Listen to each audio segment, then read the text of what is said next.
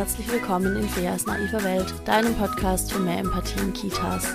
Mein Name ist Fea Finger, ich bin stellvertretende Einrichtungsleitung, Kindheitspädagogin, Empathie- und Resilienztrainerin und auch Referentin. Und in diesem Podcast erzähle ich jede Woche Situationen aus Kitas, die mir berichtet wurden oder die ich selbst erlebt habe, um an diesen Beispielen so ein bisschen deutlich zu machen, wo überall können wir mehr Empathie gebrauchen, wo überall dürfen wir ein bisschen mehr reflektieren und wo überall könnte es auch ein bisschen mehr Fachwissen vielleicht sein. Und am Ende spielen die drei ganz wunderbar nämlich zusammen und dann wird hoffentlich irgendwann in den meisten Kitas alles anders und hoffentlich viel besser, viel bedürfnisorientierter, ähm, viel weniger, ja, aber haben wir schon immer so gemacht, viel weniger warum aber die Kinder müssen doch mal und so. Und viel weniger ganz komische alte Handlungsweisen aus der Pädagogik, die, die eigentlich schon lange ins Museum gehören. Sowas wie, wenn du das und das nicht machst, dann kannst du nicht mehr mitmachen und dann setze ich dich vor die Tür oder so.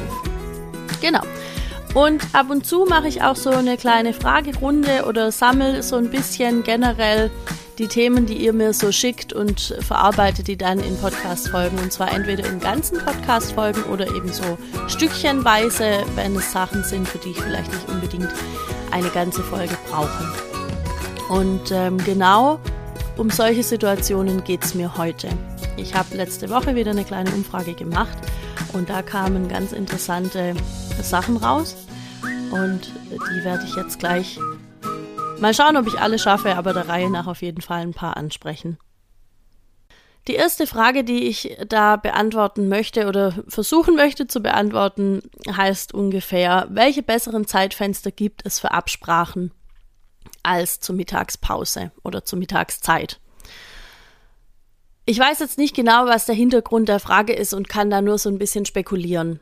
Hm, ich gehe jetzt mal davon aus, dass es in allen Kita-Teams mindestens eine feste Teamsitzung in der Woche gibt. In vielen Teams ist das montags oder dienstags.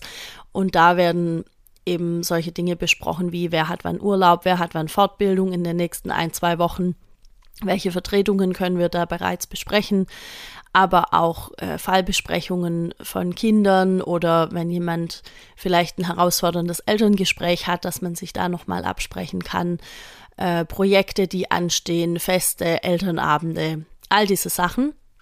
Und dann gibt es natürlich davon, abgesehen, noch Absprachen am Tag, die eben unvorhergesehen sind. Das heißt, es kann ja auch sein, ein Kollege wird krank und der muss dann nach Hause gehen oder ähm, eine Kollegin braucht kurzfristig dann doch morgen Urlaub oder wird sich gern heute Nachmittag einen halben Tag frei nehmen oder so. Und das sind dann natürlich Sachen, die kurzfristig eine Absprache erfordern. Und ich habe auch schon erlebt, dass es in der, in der Mittagszeit, wenn eigentlich dann Pause ist, dass dann während der Pause Dinge abgesprochen werden. Vielleicht ist das der Hintergrund der Frage. Wie gesagt, ich kann da jetzt nur spekulieren. Und ich muss dazu sagen, Pausen sind Pausen. Ich bin da mittlerweile sehr rigoros, denn ich habe gemerkt, ich für mich brauche meine Pause. Und wenn mich Menschen in der Pause ansprechen, dann sage ich auch, ich kümmere mich darum, wenn ich meine Pause beendet habe. Ähm, das heißt aber, wenn dann gerade eine, eine Absprache ansteht und ich gehe dann wieder zurück zu den Kindern oder zurück in meine Bürozeit, wobei in der Bürozeit ist es ja nicht so schwierig, weil die sollte ja auch für Absprachen genutzt werden können. Ähm, wenn ich dann aber wieder bei den Kindern bin und dann soll ich noch Absprachen treffen, wird es unter Umständen schwierig. Das hängt natürlich davon ab, wie viel die Kinder in dem Moment dann gerade brauchen ähm, und wie viele Kinder dann überhaupt da sind, wach sind, da beim Spielen sind. Manchmal kann man auch eine Absprache kurz nebenher treffen. Das halte ich jetzt für kein großes Problem.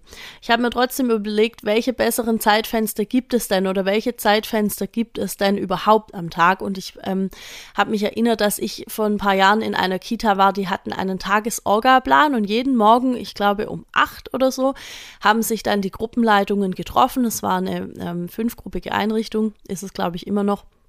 Und die haben sich jeden Morgen getroffen und haben einfach diesen Tagesorgaplan angeschaut und da standen Sachen drauf wie ähm, können alle Pausen heute eingehalten werden, wie sie im Dienstplan stehen? Sind alle da, die da sein sollen, ist der Spätdienst abgedeckt, ähm, wird die Hauswirtschaft erledigt, äh, ist die da, die da sein sollte dafür? Oder brauchen wir da jemanden anderen, sind überhaupt genug Leute in allen Gruppen? Und dann war das im Grunde so ein Ankreuzsystem mit Platz zum Eintragen, wenn nicht. Ja, es war immer, ja, es sind alle da oder nein, es sind nicht alle da. Wen müssen wir ersetzen? Äh, die und die Schicht. Wer kann das machen? Und dadurch, dass die das eben morgens schon um acht gemacht haben, da war dann schon eine Stunde gut Betrieb, dann haben eben sich die alle schon krank gemeldet, die krank sind an dem Tag und so weiter. Und dann wurde das eingetragen und an einen zentralen Platz in der Kita gelegt. Und alle, die danach kamen, haben sich in diesem Buch quasi an diesem zentralen Platz dann informiert, wie ist der Tag heute, kann ich meine Pause so machen, wie die im Dienstplan steht oder muss ich das irgendwie anders machen?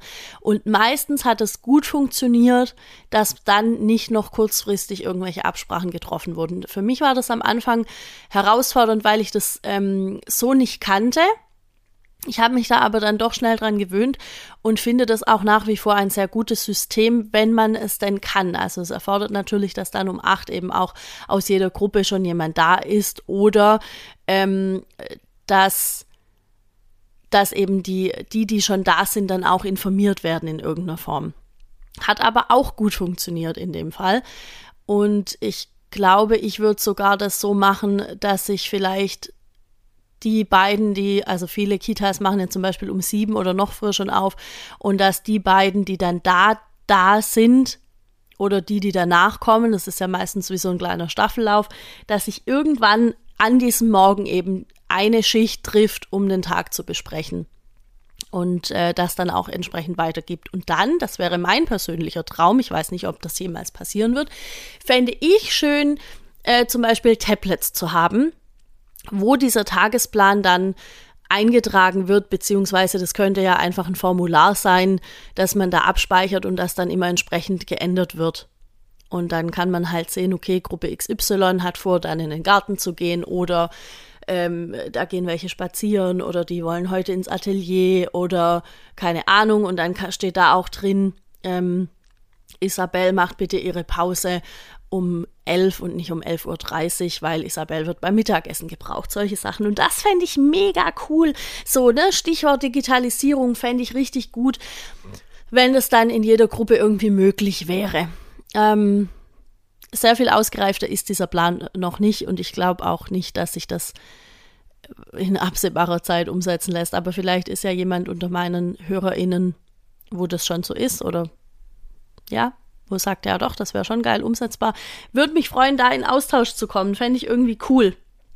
Ich hoffe, ähm, das beantwortet jetzt die Frage. Also ich glaube, es ist einfach gut, morgens einmal den Tag zu strukturieren. Und wenn es dann noch Absprachen zu treffen gibt, die diesen Tag betreffen, ich glaube, das muss man kurzfristig machen.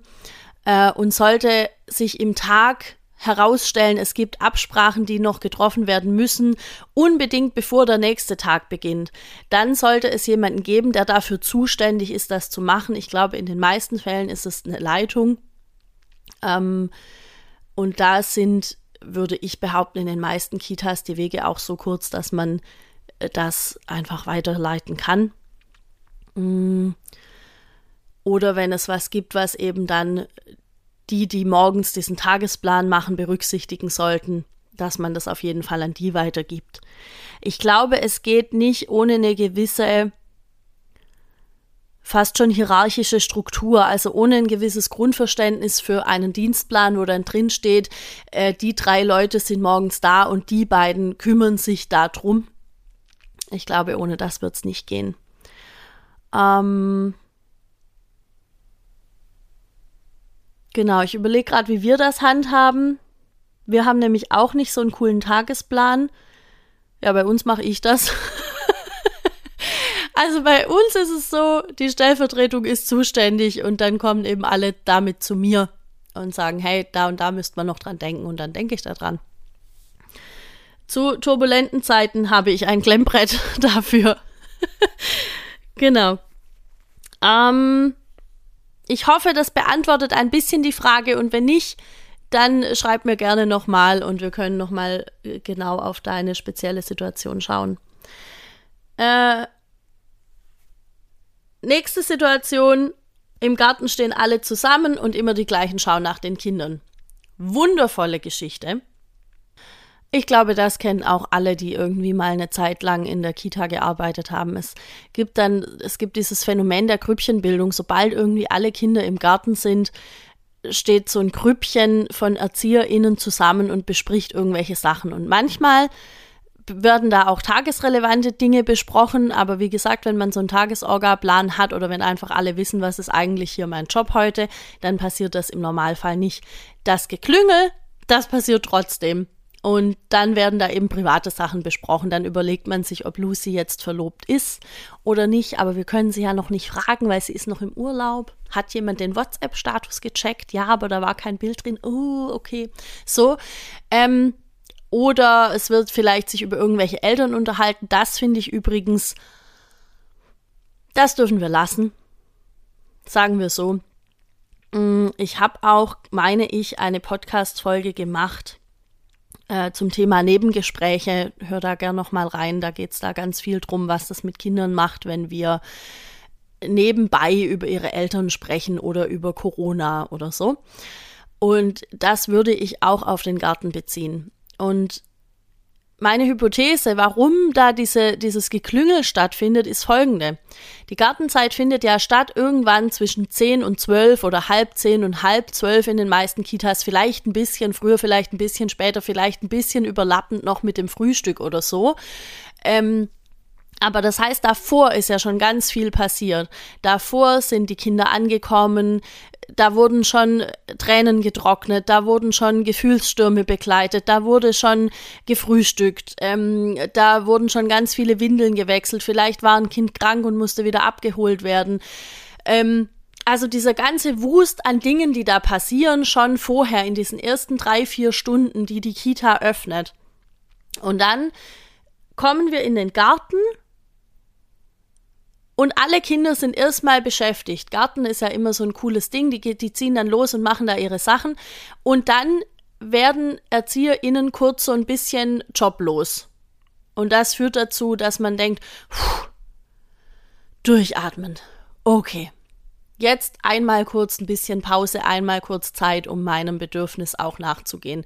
Und natürlich ist es dann auch schön, sich mal ein bisschen privat auszutauschen. Und ich glaube, in einem gewissen Rahmen macht es auch überhaupt nichts aus, wenn wirklich die Kinder nicht in Hörweite sind und irgendwelche, ähm, wie sagt man da, irgendwelche Sachen mitkriegen sollten, die sie halt nicht mitkriegen sollen. Ähm, ich finde aber trotzdem, dass der Hauptfokus auf den Kindern liegen sollte. Heißt nicht, dass man nicht mal kurz ein Wort wechseln darf, aber der Hauptfokus sollte auf den Kindern liegen und so wie ich die Frage verstehe, was macht man denn, wenn immer die gleichen dann nach den Kindern schauen? Da scheint mir ein Ungleichgewicht vorzulegen zwischen denen, die eben wissen, mein Job sind aber die Kinder und ich gucke nach den Kindern und ich spiele vielleicht auch ein Spiel mit oder so. Ähm, und denen, die halt denken, pff, geil, ich habe da jetzt eine Pause. Und als erstes denke ich, wäre das wichtig, das im Team zu thematisieren und zu sagen, ich habe diese Beobachtung gemacht. Ich finde das sehr schade, dass es so ist und ne, so. Und dann könnte man sich ja überlegen, was wäre die Lösung dafür. Denn im Garten man, braucht man ja oft auch nicht unbedingt alle Leute, die dann da rumstehen. Deshalb kommt es ja auch. Das ist ja auch ein Teil, warum es zu diesem Geklüngel da kommt. Ähm, deshalb würde ich vorschlagen, den Dienstplan dahingehend anzuschauen, ob vielleicht jemand da eine Pause machen kann oder ob da jemand eine Bürozeit machen kann. Und richtig cool wäre es natürlich, dann eine Leitung zu haben, die sich anschaut, wer hat denn morgens schon früh angefangen und kann demnach auch schon früh einfach eine Pause machen. Ja, wenn ich um sieben oder um 6.45 Uhr da war, um schon mal die Stühle runterzustellen und ähm, irgendwie alles schön herzurichten, bis die Familien kommen, dann kann ich ja gut vielleicht um elf schon mal eine Pause haben nach vier Stunden und eben nicht nach sechs, wie es das Arbeitszeitgesetz vorzieht, sondern einfach schon ein bisschen früher.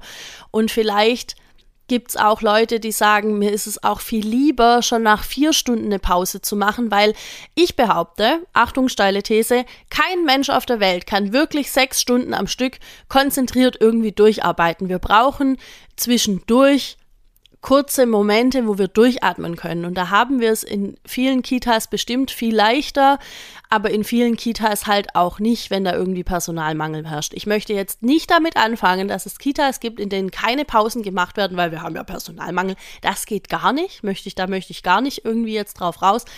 Hm, ich denke nur, es wäre schön, ein wenig vielleicht den Biorhythmus einzelner MitarbeiterInnen zu berücksichtigen, wenn das möglich ist. Ansonsten würde ich einfach schauen, kann in der Zeit jemand eine Pause machen und dann könnte man ganz klar verteilen, äh, du bist am Sandkasten, du bist an der Rutsche, mh, mm, du bist da. Und nächste Woche tauschen wir einmal durch. Wenn es diese festen Gartenzeiten gibt.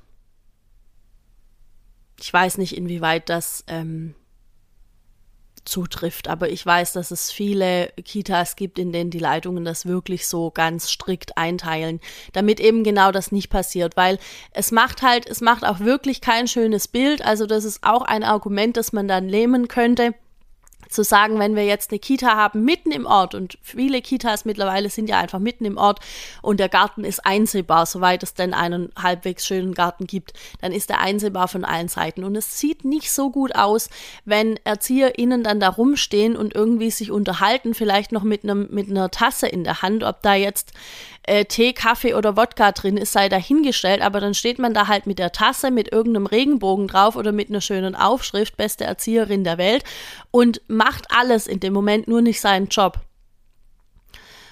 Und das ist, wie ich gerade sagte, macht das einfach kein schönes Bild. Und abgesehen davon ähm, entstehen dadurch auch sehr, sehr schnell Ungerechtigkeiten den Kindern gegenüber. Denn natürlich möchte ich wissen, ob Lucy jetzt verlobt ist oder nicht. Ja, na klar will ich das. Aber dann stehe ich da mit meiner Tasse mit dem Tee drin. Bei mir wäre es Kaffee wahrscheinlich mit ganz viel Milch und Zucker. Und dann stehe ich also da mit der, mit der Tasse und neben mir schlägt das Kind dem anderen Kind die Schippe auf den Kopf und ich kriege aber nur mit, wie sich das Kind, das gehauen wurde, wehrt und dem Kind eine zurückhaut. Und dann ist das Kind für mich der Störenfried in dem Moment. Gibt es das Wort Störenfriedin? Ich weiß es nicht. Also das Kind ist für mich in dem Moment der Störenfried und kriegt den Ärger. Und das andere Kind halt nicht. Und das ist ja auf mehrere, mehreren Ebenen einfach sehr, sehr schwierig, denn erstens begleiten wir so keine Konflikte, bedürfnisorientiert und auch sonst bitte nicht. Ähm, und zweitens, was ist das für ein Signal für die Erzieherin, äh, für die Kinder? Und solche Sachen fallen garantiert irgendjemandem auf. Irgendjemand läuft dann gerade an der Kita vorbei und dem fällt das auf und dann kriegen wir eine Beschwerde und dürfen die aufarbeiten. Was gut ist. Ich möchte sagen, ich finde das super, ähm, aber es lässt sich halt vermeiden. Es lässt sich vermeiden, indem wir einfach schauen, okay, brauchen wir zur Gartenzeit alle? Wie teilen wir uns auf? Und was ist eigentlich unser Fokus in der Kita? Das ähm, das setze ich jetzt hier so einfach als gegeben voraus. Ne? Ich weiß schon, es ist immer alles leichter gesagt als getan.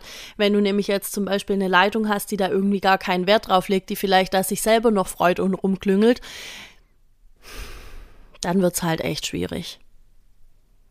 Auch in diesem Fall weiß ich nicht, was der Hintergrund der Frage ist, aber ich hoffe, ähm, ich konnte dir da ein bisschen helfen. Dann war die Frage, was ich dazu sage, wenn privates Essen verzehrt wird während der Mahlzeiten der Kinder. Und ich muss sagen, das ist jetzt für mich gerade nicht so einfach äh, zu beantworten, denn es kommt ja immer drauf an, wie ist so das Setting, wie ist die Situation. Also wenn zum Beispiel beim Frühstück, wenn es irgendwie so üblich ist und das alles finanziell gut aufgestellt ist, dass ErzieherInnen da mitessen beim Frühstück. Wenn das Frühstück von der Kita gestellt wird, dann finde ich das okay, da mitzuessen. Ich finde es auch okay, wenn das, wenn das irgendwie so üblich und die Regel ist, wobei ich keine Kita kenne, wo das so ist, ähm, sich sein Essen aufzuwärmen, während die Kita-Kinder Mittag essen, finde ich das auch okay. Aber das kann ich mir jetzt schwer vorstellen, weil also Frühstück, ja, das kriegen die ja gut alleine hin, aber Mittagessen braucht ja nochmal eine ganz andere Form von Betreuung und von Aufmerksamkeit, gerade auch in der Krippe. äh, da ist es ja schon schwierig, das mit diesem pädagogischen Happen zu vereinbaren. Und also ich kann jetzt da nur für mich sprechen, ganz oft äh, esse ich jetzt diesen pädagogischen Happen nicht mit, weil das einfach nicht möglich ist. Wenn ich Kinder habe, die Unterstützung möchten beim Essen, dann, ähm, dann esse ich da nichts oder halt wirklich nur ganz, ganz wenig, einfach um zu zeigen, schau, ich esse das auch und ist sehr lecker oder so. Ähm, ich würde jetzt nie auf die Idee kommen, da nebenher mein Brot auszupacken oder meine, mein Essen aufzuwärmen, was ich mir von zu Hause mitgebracht habe und das zu essen. Und also wie gesagt, vom, vom pädagogischen Standpunkt her finde ich das super, super schwierig. Weil das ja auch immer beinhaltet, ich will jetzt mein Essen essen. Also ich glaube, Essen ist sowas, da sind wir uns alle immer ein bisschen selbst am nächsten. Also ich finde das schwierig, äh, da nebenher wenn ich wirklich Hunger habe, zu unterbrechen, um dann meinem Job nachzugehen. Und also entweder ich esse oder ich arbeite. Also entweder ich habe eben Pause und habe Zeit, um mein Essen zu essen, oder ich bin bei der Arbeit. Ich weiß nicht, wie ihr das seht. Also ihr dürft mir gerne eure Gedanken, also zu allem, was ich hier sage, dürft ihr mir gerne eure Gedanken äh, auf Insta schicken oder in meine Facebook-Gruppe kommen, Feas naive Welt. Und dann können wir da in Austausch gehen. Ich beanspruche überhaupt nicht für mich hier die Weisheit mit Löffeln gegessen zu haben. Aber ja, wenn ich gefragt werde, dann möchte ich natürlich schon meine Einschätzung dazu geben. Und wie gesagt, in diesem Fall ähm, denke ich, es ist beim Frühstück eine andere Sache wie beim Mittagessen. Ich würde beim Frühstück schon sagen, wenn ich da mein Brot oder mein Müsli oder irgendwas von zu Hause mitbringe und die Kinder sind alle soweit versorgt und können ihre Sachen alleine essen, dann kann ich natürlich auch mein Essen auspacken und irgendwann am Tag müssen wir essen und meistens haben wir nur eine Pause. Deshalb finde ich das, finde ich das in Ordnung. Ähm, solange ich dann eben aber auch abrufbar bin für Kinder, wenn die dann gerade ähm, Jetzt fällt mir das Wort schon wieder nicht ein. Doch, es kommt gleich. Wenn ich, solange ich dann abrufbar bin für Kinder, wenn die dann gerade Hilfe brauchen, genau. Mm. Und wie gesagt, beim Mittagessen, nee, sehe ich nicht. Also, und ich, ich finde auch, die Frage ist ja, welchen Stellenwert hat denn Essen? Also, ich kann ja nicht einerseits sagen, und das tun ja viele, ja, Stellenwert, Gemeinschaft, pipapo, ja. Und ähm, es kommt ja jetzt auch immer mehr an, dass ja Essen auch, es ist ja äh, Wahrnehmungsförderung dabei, ja. Da wird, da wird ja, da werden ja alle Sinne irgendwie auch angesprochen. Ähm, da da geht es um ähm, Sprachbildung, da geht es ganz viel um Gemeinschaft, um, um rausfinden, wer ist hier eigentlich wer und was haben wir alles so erlebt und so weiter.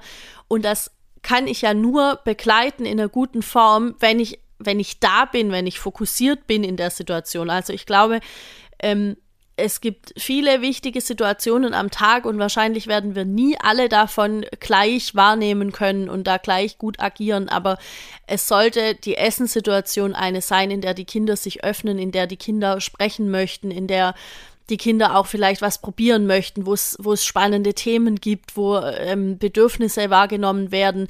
Und wenn ich halt selbst in mein Essen vertieft bin, dann kann ich nicht wahrnehmen, ob da ein Kind ist, das vielleicht schon aufstehen möchte, das jetzt gerade gar nicht mehr sitzen kann, sondern dann werde ich ihr sagen, nein, ich bin, ich bin noch nicht fertig. Also man, ich glaube, man kommt dadurch schneller in diese antrainierten Geschichten von alle bleiben sitzen und alle essen gemeinsam. Und so, die wir ja zum Großteil einfach gelernt haben, so sind wir einfach zum Großteil sozialisiert worden. Und ich glaube, da kommt man eher rein wenn man das durch eigenes Verhalten unterstützt. Und das braucht natürlich einen Haufen Reflexion, um das, um das zu sehen. Aber es ist nicht unmöglich. So, ich hoffe, ich wiederhole mich jetzt nicht noch zum tausendsten Mal, wenn ich sage, also mh, mm, bisschen was mitessen, ja, ist okay, aber trotzdem liegt der Fokus auf den Kindern und ein bisschen was mitessen ist ja was anderes wie wirklich selber essen und ähm, in dem Moment ja auch für sich selbst sorgen. Also für mich ist ähm, Essen auch Self-Care ein Stück weit. Also es ist ja auch, ich schaue nach mir, ich schaue auf meine Bedürfnisse und wenn ich jetzt da sitze und auf meine Bedürfnisse schaue, kann ich in, in nicht im gleichen Moment automatisch auf die Bedürfnisse von anderen schauen.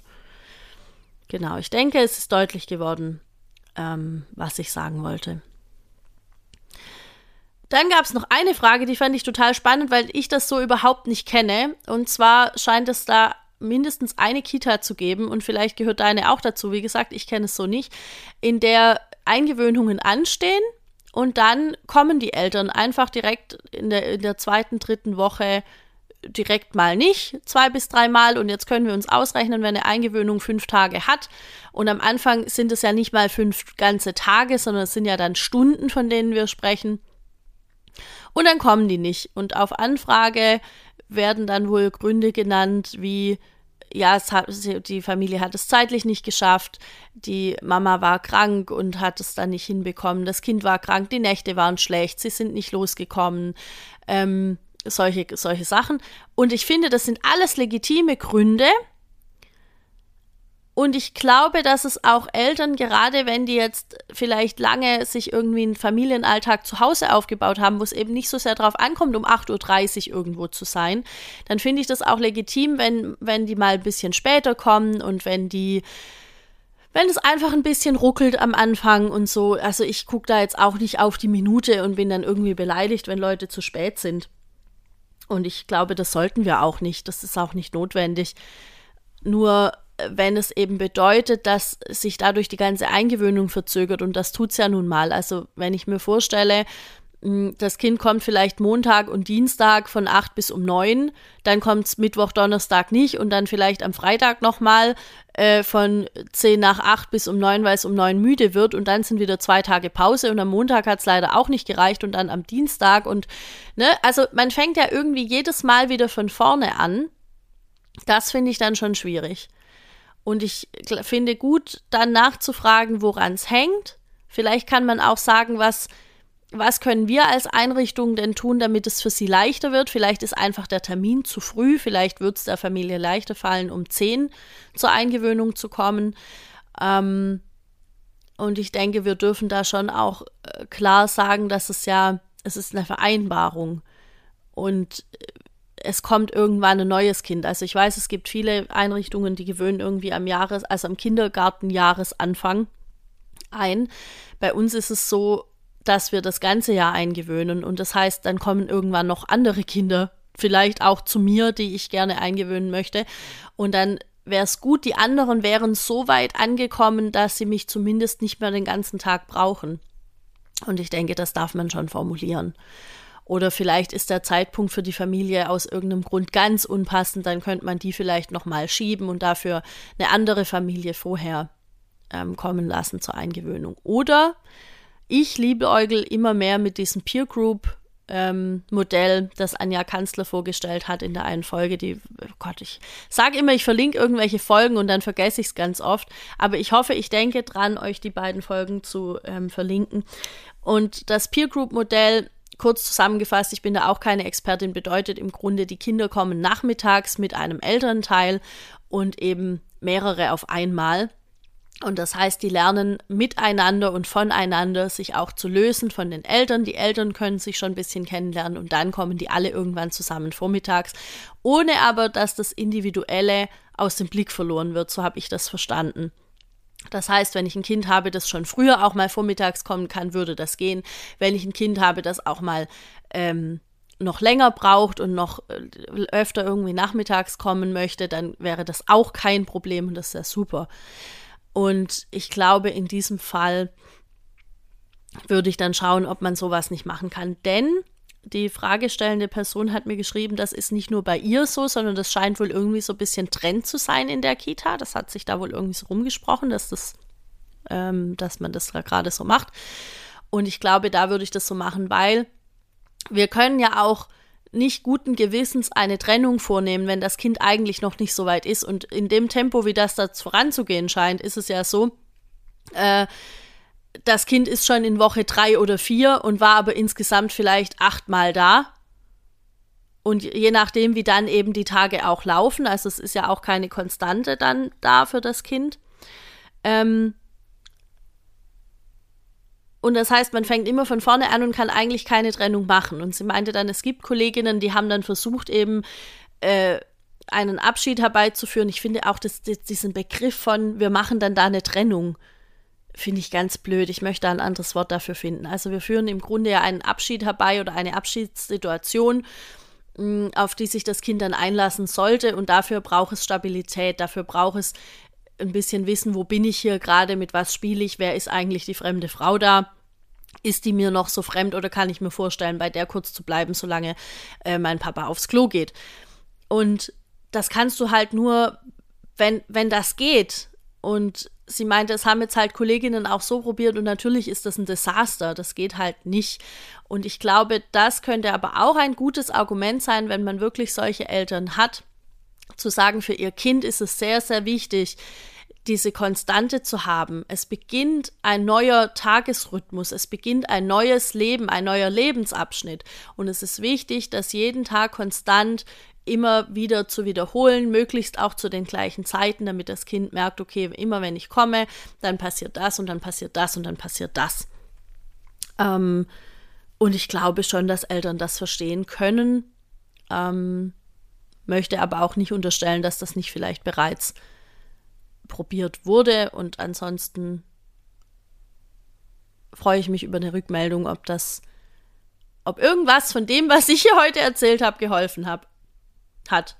Oh, Wortfindungsschwierigkeiten heute. Okay, so, jetzt ist hier, sind hier schon gleich 32 Minuten um. Ich komme zum Ende. Mm, wir hören uns auf jeden Fall nächste Woche wieder. Eine neue Folge gibt es immer mittwochs um 7 Uhr auf Spotify, Deezer, Apple Podcasts. Genau, oder übers Internet einfach suchen Feas naive Welt, dann kommst du auf jeden Fall auch zum Podcast. Du erreichst mich, wenn du das gerne möchtest, auf Instagram unter ähm, Fea Finger. Der Account heißt ganz einfach wie ich. Du kannst meinen Newsletter abonnieren, wenn du das gerne möchtest und gerne Newsletter liest auf äh, fairfinger.de. Das ist meine Homepage. Der kommt nicht so sehr regelmäßig. Ich habe im Moment zwei in der Pipeline, äh, die ich noch zu Ende schreiben möchte und dann werden die wahrscheinlich in kurzen Abständen hintereinander kommen. Hm. Und alle Neuigkeiten, wenn ich irgendwie ein Seminar gebe oder wenn sich sonst irgendwie gravierend was verändert oder ich irgendwas habe, was ich gerne mitteilen möchte, was sonst nirgends so richtig Platz hab, hat, dann krieg, äh, kriegt ihr einen Newsletter von mir und genau, das ist so, das ist so das Ding. Okay, in diesem Sinne, ich hoffe, ihr eine tolle Woche. Ich hoffe, ihr seid gut in die Hasen, nee, in die Apfel- und Igelzeit gestartet. ähm, ja, bis nächste Woche. Ciao.